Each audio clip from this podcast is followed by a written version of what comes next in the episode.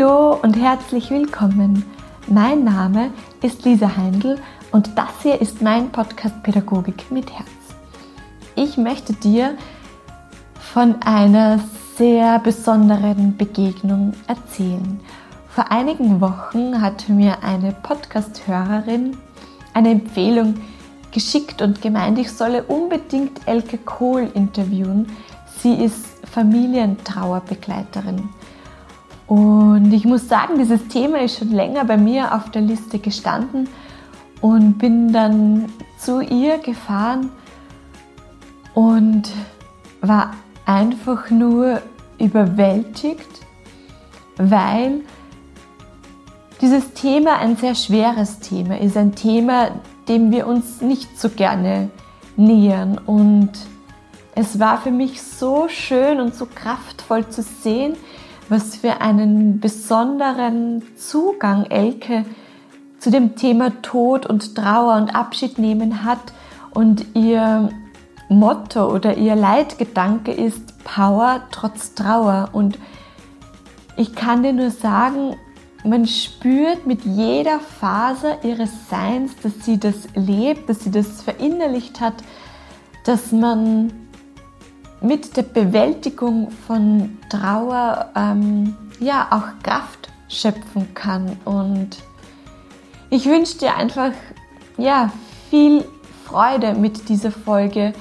Ich hoffe, sie tut dir gut. Ich hoffe, sie begleitet dich, sie bestärkt dich mit diesem sehr besonderen Thema. Und ich muss auch ganz ehrlich sagen, ich habe kurz überlegt, ob ich diese Folge wirklich jetzt so kurz vor den Sommerferien veröffentlichen soll und habe mir dann aber gedacht, ja, natürlich, denn auch der Tod und die Krankheit suchen sich keinen günstigen Zeitpunkt aus, sondern das ist dann plötzlich ganz überraschend da.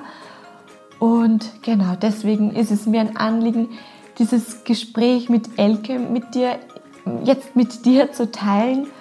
Und ja, ich wünsche dir viel Freude mit diesem Gespräch. Ich wünsche dir, dass du dir Zeit nimmst, dieses Gespräch in Ruhe anhörst, dir vielleicht einen Kaffee machst, dich irgendwo im Schatten unter einem Baum es dir gemütlich machst und dass wir einfach einen liebevollen, bewussten Blick auf dieses Thema richten und genau, viel Freude.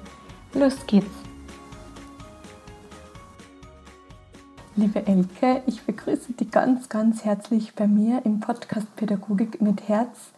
Schön, dass du da bist und dass du dir Zeit nimmst für mich, für uns. Ja, sehr gerne. Mich freut es auch. Du hast ja ein sehr besonderes Herzensanliegen, würde ich jetzt fast sagen ähm, ein sehr ein wertvolles. Magst du uns gleich so ein bisschen mitnehmen in deinen Arbeitsalltag? Wie, was machst du? In was für einer Form arbeitest du mit Kindern? Mhm. Also ich sage immer zu den Kindern, ich bin eine Familientrauerbegleiterin, langes Wort. Und das ist ein Beruf, der entstanden ist in den letzten Jahren. Und entstanden ist er für mich, weil ich in meiner vorigen Tätigkeit in einem mobilen Hospizteam Familien besucht habe, wo junge Eltern unheilbar krank waren. Und dann waren da Kinder da als die nächsten Angehörigen. Und ich habe mir gedacht, wir müssen unbedingt was für diese Kinder tun. Und ich will ganz viel wissen, was diese Kinder brauchen. Und ähm, ja, habe begonnen, zum einen aktiv auf die Kinder zuzugehen, in dieser Augenhöhe der Kinder auch, sie zu fragen, ob sie was wissen wollen und mir auch fortzubilden zu dem Thema. Und es ist wirklich so ein Herzensanliegen und ein Herzensthema und ich, ich werde so oft gefragt, warum ich das mache und ich kann es nicht anders beantworten, wie ich bin so hineingewachsen. Und ähm, wenn man Kinder begleitet, gehört immer die ganze Familie dazu. Und deshalb Familienbegleitung. Und die Trauer, ja, so beschreibe ich es immer bei den Kindern, weil ich lerne sie ja meistens in einer Trauersituation kennen. Also das ist das, was du auch gerade erlebst. Alles, was so dazugehört und was man spüren und fühlen und erleben in einer Zeit, nachdem was sehr, sehr Trauriges passiert ist. Weil das ist ja nicht nur nach dem Tod so, das ist nach einem Umzug so, das ist natürlich nach einer Trennung, Scheidung so. Und so erkläre ich das ein bisschen den Kindern. So bin ich. Und ich bin hier, sage ich dann auch ganz offen zu den Kindern, weil deine Mama gestorben ist oder dein Papa schwer krank ist. Also immer ganz offen und ehrlich und klar. Ja, und da bin ich so hineingewachsen und inzwischen mache ich es ganz, ganz lange und lerne immer nur tagtäglich von den Kindern an, nach diesem letzten Jahr wieder ganz andere Dinge, neue Dinge dazu. Und was mich so fasziniert auch ist, dass die Kinder sehr lange Kontakt mit mir halten und die Familien dazwischen, wenn es ihnen gut geht, ähm, super gut ohne eine Begleitung von außen zurechtkommen und aber auch wissen, es ist ganz normal, dass man auch nach eineinhalb Jahren oder so wieder mal Tage hat, wo der Mensch, der gestorben ist, voll fehlt oder Kinder, die in andere Entwicklungsphasen wiederkommen, wieder neue Fragen haben und dass sie dann sich erinnern, ah ja, du vor zwei Jahren, da haben wir die Elke gehabt und die hat uns gesagt, das kann kommen, das ist normal. Ähm, schauen wir wieder mal, machen wir uns einen Termin aus, ähm, lassen wir uns weiter begleiten. Und das ist also schön, jetzt wenn, es so, wenn man es so lang macht, wie man auch diese Entwicklung sieht und so ein bisschen auch sieht, ja, es hat passt das Gefühl so ganz am Anfang, äh, die Kinder brauchen was, machen wir was für die Kinder und es wirkt auf die ganze Familie, ja. Und ich glaube, du hast schon was ganz Wesentliches angesprochen, dass das eben, dass es da verschiedene Phasen gibt und, und unterschiedliche Längen und Dauern und ich glaube, das ist auch ganz wichtig für uns Pädagoginnen zu wissen, die im Kindergarten, die in der Schule arbeiten, dass das wiederkommen kann, mhm. eben wie du es gesagt hast, dass einmal mhm. Pause sein kann. Mhm. Das finde ich ganz, ganz wichtig. Also wenn, wenn äh, wenn man jetzt zum Beispiel jemand stirbt, eine nahe Bezugsperson von einem Kind ausgeht, dann ist ja momentan immer ganz große Betroffenheit da, Bestürzung, je nachdem auch, was ist passiert, wie ist es passiert und natürlich ganz viel Sprachlosigkeit da und Betroffenheit und alle ähm, im sozialen Umfeld gerade dieser Familie und, und je jünger die Kinder sind, je mehr alle wollen helfen, alle wollen was tun. Und da laufen oft die Telefone heiß auch. Und es gibt natürlich die verschiedensten Typen im sozialen Umfeld und die einen wollen praktisch was tun und die anderen, die sind schon ganz auf dieser Gefühlsebene und die, an, ja, die anderen bringen schon Geschenke. Also dieses Bedürfnis auch in diesem Gefühl der Ohnmacht, was tun zu wollen.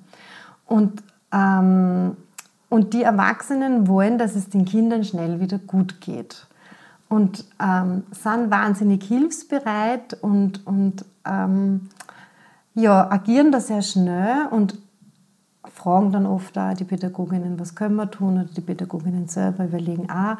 Und rund um, um das Ereignis des Todes passiert ganz, ganz viel. Und dann beruhigt sich das alles ein bisschen. Ja, meistens fängt es auch schon an, nach, nachdem ein Mensch, der verstorben ist, begraben ist. Und dann, so fällt es mir nach wie vor auf, dann wird relativ schnell erwartet, dass es den Familien und den Kindern auch wieder gut geht. Und die haben auch gute Tage dazwischen. Ja, die haben auch fröhliche Tage dazwischen und Kinder sowieso in ihrer Sprunghaftigkeit der Trauer glücklichste Momente. Ja, und es könnte der Eindruck entstehen, passt eh alles wieder und so die große Trauer ist schon vorbei. Und in Wirklichkeit ist es aber so, dass die Trauer mit ins Leben geht und je jünger die Kinder sind, ähm, je öfter wird sie dieser Todesfall immer wieder in ihrem Leben beschäftigen, weil sie ein dreijähriges Kind ganz anders damit auseinandersetzt wie eine 13-jährige Jugendliche. Weil Fragen, die man mit 13 hat, man mit drei noch gar nicht haben kann ähm, weil natürlich auch diese Endgültigkeit, was Todsein bedeutet, mit drei noch gar nicht da sein kann. Also je kleiner die Kinder, je mehr ist die Betroffenheit der Kinder auch abhängig vom erwachsenen Umfeld. Und ich finde gerade, wenn man, wenn man zum Beispiel in einem Kindergarten tätig ist, darf man nie vergessen, wie wichtig es ist, äh, dass die Eltern auch sehr bedürftig sind. Also, dass man als Pädagogin äh, den Elternteil oft rückmeldet, wie es dem Kinder in der Gruppe geht. Das ist so wichtig für die Eltern, dass die positive Rückmeldungen geht. Dass man aber auch mit Feingefühl, wenn dann was auffällt, das Kind war heute doch in einer Phase zurückgezogener oder es hat vielleicht das Begräbnis nachgespült, ja, ähm, dass man da nicht erschrickt, sondern dass man sich, ah, okay, das verarbeitet, das beschäftigt es gerade, aber ich gebe den Eltern eine kurze Rückmeldung, so ist es. Und wenn man sieht, dass Eltern da sehr verzweifelt sind, dass man vielleicht da Kontakte in der Lade hat, was man anbieten kann, wo sie Eltern, wenn Kinder so klein sind, eben auch Unterstützung holen können. Und wenn Kinder dann Eltern, äh, älter werden, ähm, dann, dann ist eh viel Angebot für die Kinder selber dann auch schon da. Aber ich finde, je jünger die Kinder, je mehr muss man auch die Eltern mit einbeziehen in, in diese Unterstützung. Mhm. Ja. Ich habe so viele Fragen in meinem Kopf, aber ähm, die erste ist so, mm, ich glaube, das kennen ganz viele, die, ähm, dass man oft so nicht weiß, wie man jemanden anspricht, der mhm. irgendwie gerade einen Schicksals, Schicksalsschlag erlitten hat wie, wie, also man hat oft das Gefühl, man weiß gar nicht, was man sagen soll oder wie man es sagen soll, deswegen sagt man lieber gar nichts. Mhm. Mhm. Kannst du uns da irgendwie so ein bisschen mitnehmen? Mhm. Gibt es, also genau. Ein Rezept, das wäre schön, gell? ja, oder, ja, genau. Das beste Rezept ist immer, so authentisch wie möglich zu sein.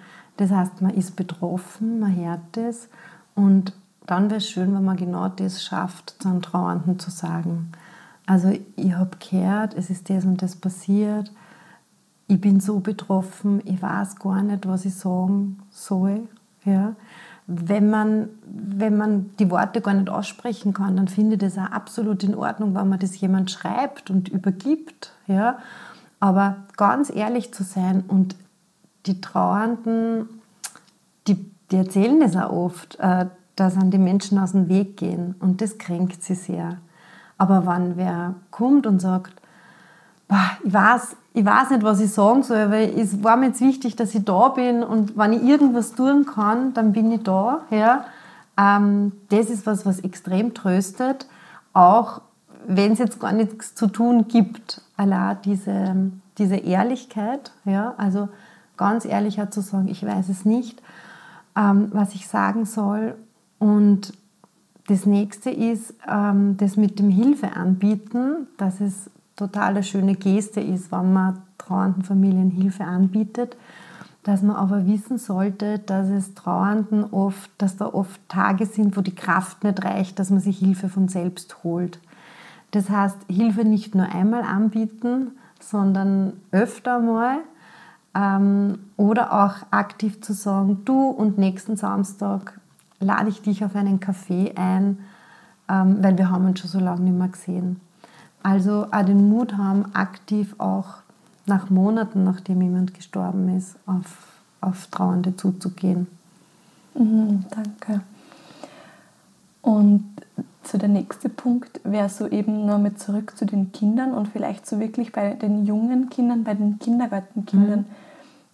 Wir haben jetzt schon besprochen eben, dass das dass Kinder durchaus sehr lustige und glückliche Tage haben, aber dass, ähm, dass man das dann nicht vergisst. Ähm, mhm. Und kannst du uns vielleicht nur so ein bisschen erzählen, wie Kinder den Tod sehen, jetzt so vom, vom Kognitiven? Mhm.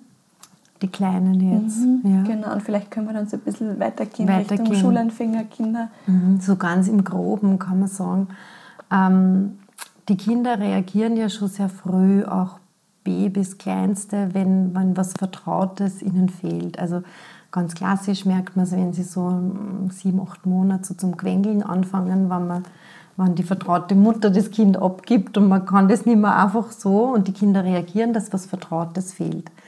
Aber so Babys und auch Kindergartenkinder, die wissen in dem Moment nicht, ob das jetzt für immer ist, dass die Mama nicht kommt oder ob das jetzt nur ein paar Minuten dauert. Das heißt, Kinder können diese Endgültigkeit, ähm, was es bedeutet, wenn jemand nie wieder kommt, die, können, die lernen sie erst im Laufe ihres Lebens. Ja? Also das Todsein etwas bedeutet, was für immer ist. das entwickelt sie erst und man kann so, so grob sagen, also im Kindergartenalter ist es so, dass sie Kinder tot sein so vorstellen, wie ähm, da fällt man um und dann steht man wieder auf.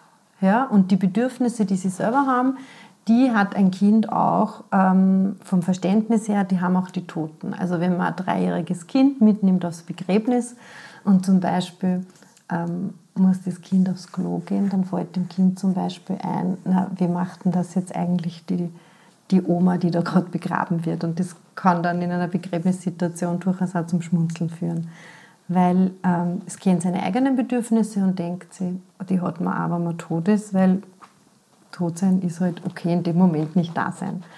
Und dann, ähm, dann werden die Kinder älter, dann kriegen sie auch natürlicherweise so im Volksschulalter extrem großes sachliches Interesse am Tod ähm, und wollen das erforschen und erkunden und haben ganz viele Fragen, ähm, was manchmal auch zu Sprachlosigkeit bei den Erwachsenen führt weil ähm, dann gehen sie am Friedhof spazieren, die Kinder, oder gehen an einem Friedhof vorbei und fragen ihre Eltern beim Spazierengehen, ähm, willst du da auch einmal hin, wenn du tot bist? Und Eltern sind völlig sprachlos. Und würde man da sprachlos bleiben oder dem Kind sogar vermitteln, so, oh Gott, so was darfst du ja gar nicht fragen, dann lernt das Kind, mh, Vorsicht, Tabuthema, frage ich nicht mehr. Und das wäre schön, wenn man das langsam beginnt aufzulösen. Ich vergleiche das auch immer gern mit der Sexualität. Ja, Kinder wollen wissen, wo sie herkommen und Kinder wollen auch wissen, was Todsein bedeutet. Ja, ähm, und beides sind Themen, die, die oft zu Sprachlosigkeit führen, weil es keine Sprache, weil Sprache fehlt. Und dann können Kinder sehr schnell den Eindruck kriegen, oh, da darf man nicht drüber reden. Und das nehmen sie dann mit ja, in, in ihr Heranwachsen. Und vom Todesverständnis her ist es dann so, dass Kinder dann im Volksschulalter zunehmend begreifen, okay, wann wer tot ist, wann ein Tier tot ist, die steht nicht mehr auf, ja, die erforschen das auch gern, vielleicht eben im Kindergarten beim Spülen, nicht? Es wäre immer schön, wenn die Pädagoginnen dann schöne Vogelbegräbnisse, Mäusebegräbnisse machen, Regenwürmerbegräbnisse, weil das alles Ressourcen sind, wo man darauf zurückgreifen kann. Magst ja? du das kurz erklären, warum ja? das so schön war? Naja, weil wenn, wenn sie jetzt in der, im Alltag eine Situation ergibt, wo totes Lebewesen gefunden wird und ich nehme mir die Zeit, und das muss ja nicht viel sein, aber ich hebe jetzt diesen toten Vogel, der an die Scheibe geflogen ist, auf. Ja? Zeige den den Kindern. Die dürfen den an, mit, mit Steckerl berühren und merken, der bewegt sich nicht mehr, der ist wirklich tot. Ja? Und dann mache ich mir mit den Kindern aus, so jetzt werden wir dieses tote Lebewesen begraben. Das kommt von der Natur, das geben wir zurück in die Natur. Und man sucht eine Stelle im Garten, man grabt das ein, die Kinder dürfen Blätter, Blumen, alles Mögliche suchen und das da schmücken. Ähm, und es entsteht ein gemeinsames Vogelgrab. Ja? Dann ähm, ist es so, dass wenn diese Kinder, die da dabei waren, ja, zwei Jahre später eines davon beim Begräbnis des Großvaters ist, werden die fragen daheim, werden wir da auch Blumen geben und kommt er in die Erde, weil die Ressource da geschaffen wurde, mhm. bei so kleinen Abschieden, die, die im Alltag auftauchen. Ja? Also die nehmen mhm. sie das wirklich mit. Ja? Das ist ein, Haustiere sind auch so eine Gelegenheit, ja, wo man das zelebrieren kann, egal ob es der Goldfisch ist. wenn es eine Katze, ein Hund ist, ist das eh oft schon selbstverständlicher. Nicht, dass die, die Tiere einfach verschwinden beim Tierarzt, sondern dass man denen einen würdigen Abschied gibt, ist oft die erste Erfahrung der Kinder. Und, und, und das ist alles, an das erinnern sie sich dann, weil es hat eine gewisse Selbstverständlichkeit dann. Ja. Und ich glaube, es geht auch um dieses Zutrauen, oder? Den Ganz Kindern genau. dieses das Zutrauen, dass, dass man mit ihnen darüber spricht. Ganz das genau. Fängt, die haben, wie du sagst, beim Goldfisch an und endet ja. halt beim ja, Tod von, von nächsten Angehörigen. Genau. Ja. Also oft ja, heißt es ja so, na, das kann ich meinem Kind nicht zumuten. Ja. Und eigentlich haben die Kinder von Natur her sehr wenig Berührungsängste, was den Tod angeht sondern das ist ja anerzogen. Das sind Ängste der Erwachsenen oder Erwachsene, die es sich selber nicht zumuten wollen, da ein trauerndes Kind zu begleiten, um es ganz streng zu sagen. Weil natürlich muss man das aushalten, wenn da ein Kind traurig ist. Aber Traurigkeit, also die, die gehört zu uns dazu, so wie die Freude und das Glücklichsein genauso. Und wenn, wenn man wer was bedeutet hat, dann ist es ja völlig normal, dass ich auch traurig bin. Aber es ist immer nur so, das soll alles schnell weg und das ist ein bisschen schade. Ja, also wenn man in diesem, wenn man diese Szene zurückgehen von dem, von dem Vogelgrab, wann dann auch die Pädagogin es gut aushält, wenn jetzt auch ein Kind weint und traurig ist und sagt, ja, das ist auch traurig und dann nehmen wir uns jetzt ein bisschen Zeit und lassen die Traurigkeit auch raus, dann ist das auch wunderbar reagiert. Ja? Und nicht ähm, Erwachsene sagen, na und das ist schon wieder alles gut und ja, oder wenn ein Tier in der Gruppe stirbt, das schnell austauscht oder so. Also dass wir uns auch Zeit nehmen mhm. für dieses Betrauern. Mhm. Und ja. Voll schön, ja. Ja, also das ist wirklich nicht zu unterschätzen, was da an Ressourcen geschafft wird. Und das Gleiche passiert auch, ähm, wenn man jetzt von einem tragischen Fall ausgeht, ähm, dem, ja, das in der Gruppe zum Beispiel, das wollen wir natürlich alle nicht, aber ein Kind stirbt aus der Gruppe, dann finde ich es auch ganz wichtig, nicht nur der Familie ähm, eben Mitgefühl auszudrücken, Erinnerungen an das verstorbene Kind zu schenken, ähm, mitzugestalten, wenn es eine Verabschiedung gibt und das passt für die Familie, sondern ich finde es auch ganz wichtig, dass man allen anderen Kindern, dass man sie mit denen Zeit nimmt für das, was sie beschäftigt, damit, ähm, damit dieses, wir dürfen darüber reden und wir dürfen auch sagen und zeigen, wie es uns geht, dass das auch als okay vermittelt wird. Und in der Klasse finde ich es auch ganz wichtig. Ja? Also nicht, nicht nur, ähm, wir zeigen unser Mitgefühl, sondern wir dürfen uns auch Zeit nehmen für unsere eigene mhm. Betroffenheit. Mhm. Ja, ja, das, das denke ich, ist ganz, ganz wertvoll, auch dort den Raum eben zu schaffen, dass auch die mhm. Kinder. Mhm. Ja.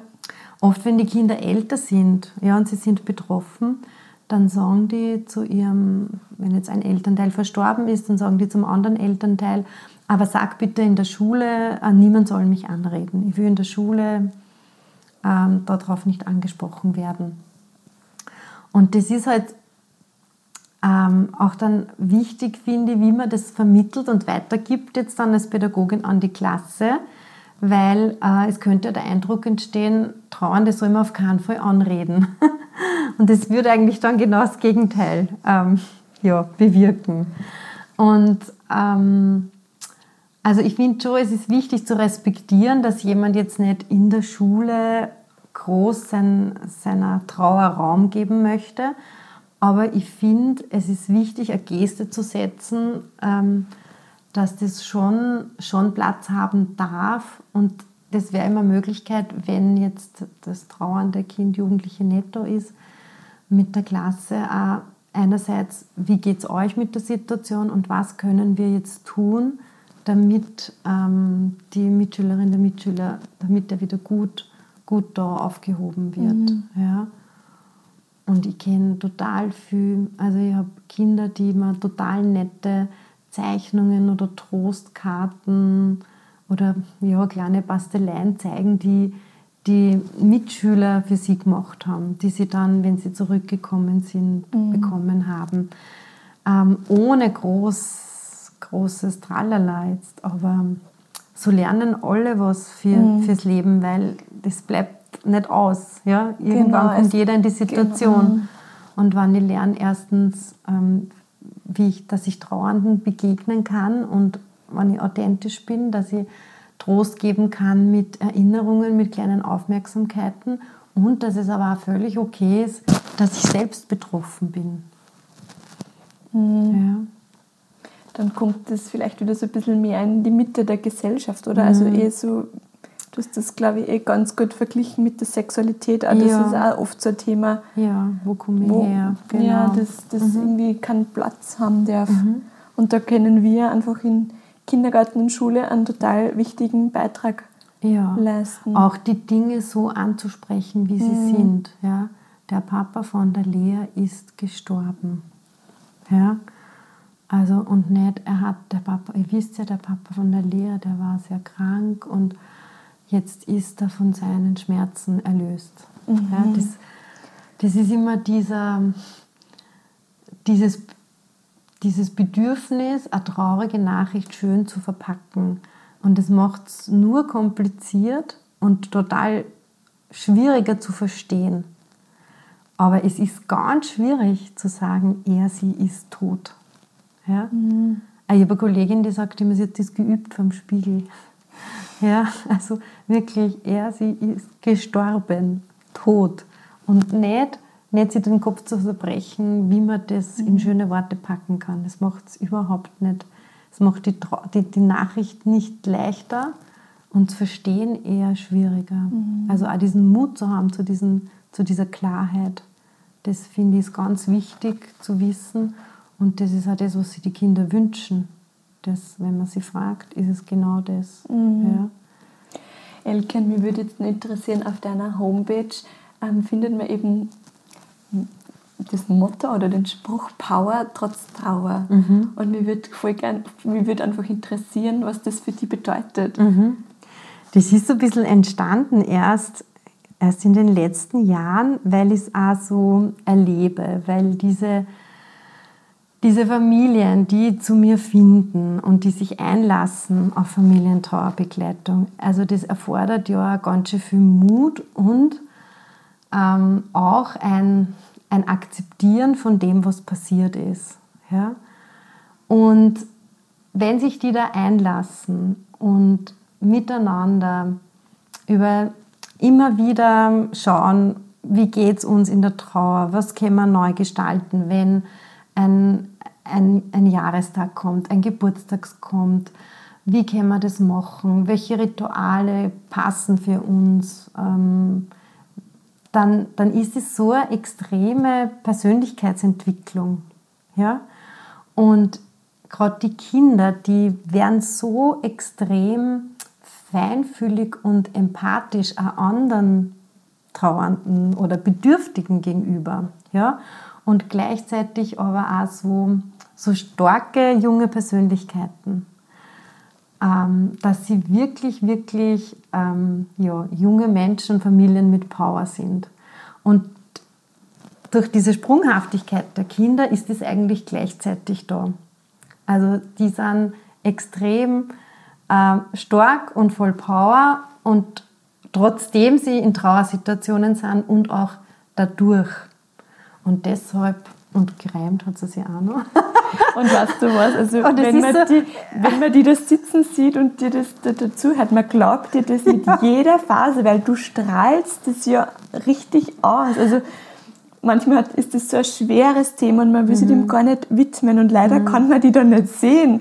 Aber wir, Mhm. also du sitzt da vor mir und du strahlst und man spürt wirklich auf der einen Seite diese Empathie und auf der anderen Seite trotzdem diese, diese Power und diese, dass du wirklich zutiefst den Glauben hast, dass da, daraus wirklich eine Kraft entstehen kann. Mhm. Ja, und das ja, ist absolut. voll schön. Ja. Ja. Mhm. So ist es, ja. ich wollte nur ergänzen, dieser Trauer, äh, Power trotz Trauer, ich wollte, ich- die Idee war auch, ich wollte den Kindern, die schon lange in der Gruppe waren, äh, in der Sommerstunde, wir machen immer eine Stunde vor der Sommerpause, wo wir alle gemeinsam da im Garten einen Luftballon steigen lassen. Und ich wollte ihnen also eine Auszeichnung geben und wollte so Orden machen. Und dann haben wir gedacht, ah, das wäre cool, wenn da so was drauf stünde, ja, das, dass das auch ausdrückt, wie, wie stark die sind. Ja? Und, und in dem Ganzen mit den Erfahrungen und ich erlebe es auch selber so. Ja? Also nachdem das, also da liegt wirklich mein Herzblut in dieser Arbeit, aber die ist auch so passiert. Ja? Ich, ich könnte mir auch nichts anderes vorstellen. Ja? Und wenn ich es machen kann, ich gehe ja selbst auch gestärkt aus Begleitungen hinaus. Es ist immer ganz viel Traurigkeit da, aber es ist auch Lebendigkeit eben da. Und ähm, dann hat sich das so entwickelt. Ja? Und ich bin selbst ganz angetan immer, weil das, ja, das kommt recht gut an. Und wenn man so gar nicht, äh, ja, mit Marketing oder so, macht man sich ja keine Gedanken, wenn man sowas beginnt, also eh nicht. Ja? Und plötzlich, ah ja, das ist cool, das passt jetzt und es taugt den Kindern auch und ah, das ist die Trauerpowerfrau. Vor allem sind wir gesagt, ah, das ist die Trauer-Elke und jetzt ist die Trauerpowerfrau. ähm, Elke, und wenn jetzt eine Pädagogin, eine Lehrerin sagt, ähm, mhm. sie hätte da irgendwie gern, sie würde gern mehr zu dem Thema oder sie braucht Unterstützung, mhm. wie kann man mit dir in Kontakt treten? Mhm. Man kann mich immer anrufen oder mir eine Mail schreiben. Übrigens, ähm, ja, und es gibt immer wieder auch Workshops, die angeboten werden. Ähm, jetzt zum Beispiel am nächsten Samstag gerade vom Hospizförderverein am Städten. Also auch ähm, Vereine, denen das Thema auch wichtig ist, die das auch organisieren in den Regionen. Ähm, es ist vieles passiert dann auf Anfrage, sage ich jetzt einmal. Und ich schaue halt dann, wie das gut wo hineinpasst. Also würden Sie zum Beispiel fünf Pädagoginnen finden, dann kann man einen Workshop mhm, für fünf okay. machen. Oder vor einiger Zeit habe ich es eines der, ja, ich glaube, das zweite oder dritte Mal war ich in der Situation, einen Online-Vortrag gehalten. Also grundsätzlich bin ich sehr flexibel. Ich habe jetzt nicht ein Programm und nächstes Jahr gibt es das und das und das, aber ich bin immer wieder auch in anderen Programmen zu finden. Mhm. Ja, äh, weil ich eingeladen werde, entweder einen Vortrag oder einen Workshop zu halten oder entsteht einfach auf Anfrage. Ja. Ich werde die Telefonnummer und die Homepage von dir verlinken, sodass ja, man einfach ähm, weiß, da gibt es jemanden, der genau, sich mit dem, da, damit beschäftigt. Genau, da findet man. Elke, und eine Abschlussfrage, die mhm. kriegt jeder Podcast-Gast. Wenn es eine Wünschefee geben würde und du hättest einen einzigen Wunsch frei für das Bildungssystem, für die Pädagoginnen, für die Kinder, was würdest du dir wünschen? Welcher Wunsch dürfte dir erfüllt werden? ein einziger Wunsch für die Kinder in den Bildungseinrichtungen oder für die Pädagogen? Wie du magst. Einen Wunsch. Hm. War ich mir da urschwer bei sowas?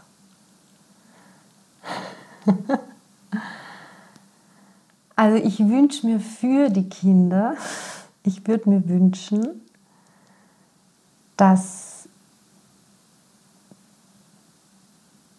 den Kindern im, in ihrem Heranwachsen immer wieder Pädagoginnen und Pädagogen begegnen, die, die so mit, mit viel Herz ähm, auf sie eingehen können. Ich erwarte nicht, dass das jeder kann, ja? aber dass immer wieder in so verschiedenen Lebensabschnitten, die man hat, immer wieder auch in den Einrichtungen ähm, jemand dabei ist, ja, wo sie, wenn sie erwachsen sind, zurückschauen und sagen, Pah, die, die oder der hat echt was ausgelöst in mir oder hat mich geprägt, weil er oder sie in der Situation so und so verhalten hat. Ja. Sehr Voll gerne. schön. Ja, ich glaube, das ist es. Du hast das richtig auf den Punkt gebracht. Mhm. Es geht um diese Herzensbegegnungen mhm. und um die Beziehung. Mhm. Voll schön. Genau. Elke, danke dir ja, für das gerne. Gespräch, für das wirklich ganz, ganz wertvolle, ehrliche, authentische Gespräch. Danke. Mhm. Ich danke dir auch. Ja, ich hoffe sehr, dass dir das Gespräch mit Elke gefallen hat, dass es dich inspiriert hat, dass es dich vor allem bestärkt hat, stärker gemacht hat, wie du mit Trauer, mit Tod umgehen kannst. Und es war so spannend. Ein paar Tage nach dem Gespräch mit Elke war ich mit den Kindern im Wald und wir haben einen toten Maulwurf entdeckt. Und ich habe dann gleich an Elkes Gespräch zurückgedacht und wir haben den Maulwurf dann gemeinsam gegraben. Wir haben ein kleines Grab ausgeschaufelt und haben das dann geschmückt mit Blumen und Blättern und ein kleines Kreuz gemacht und ja, das so richtig zelebriert und es ist einfach so wertvoll, wenn wir diese Ressource den Kindern mit auf den Weg geben und hoffe, wir, wir, ja, wir konnten dir auch etwas Mut machen und wünsche dir jetzt einfach von Herzen alles Liebe und vergiss nie, deine Arbeit ist so unglaublich wertvoll. Deine Lisa.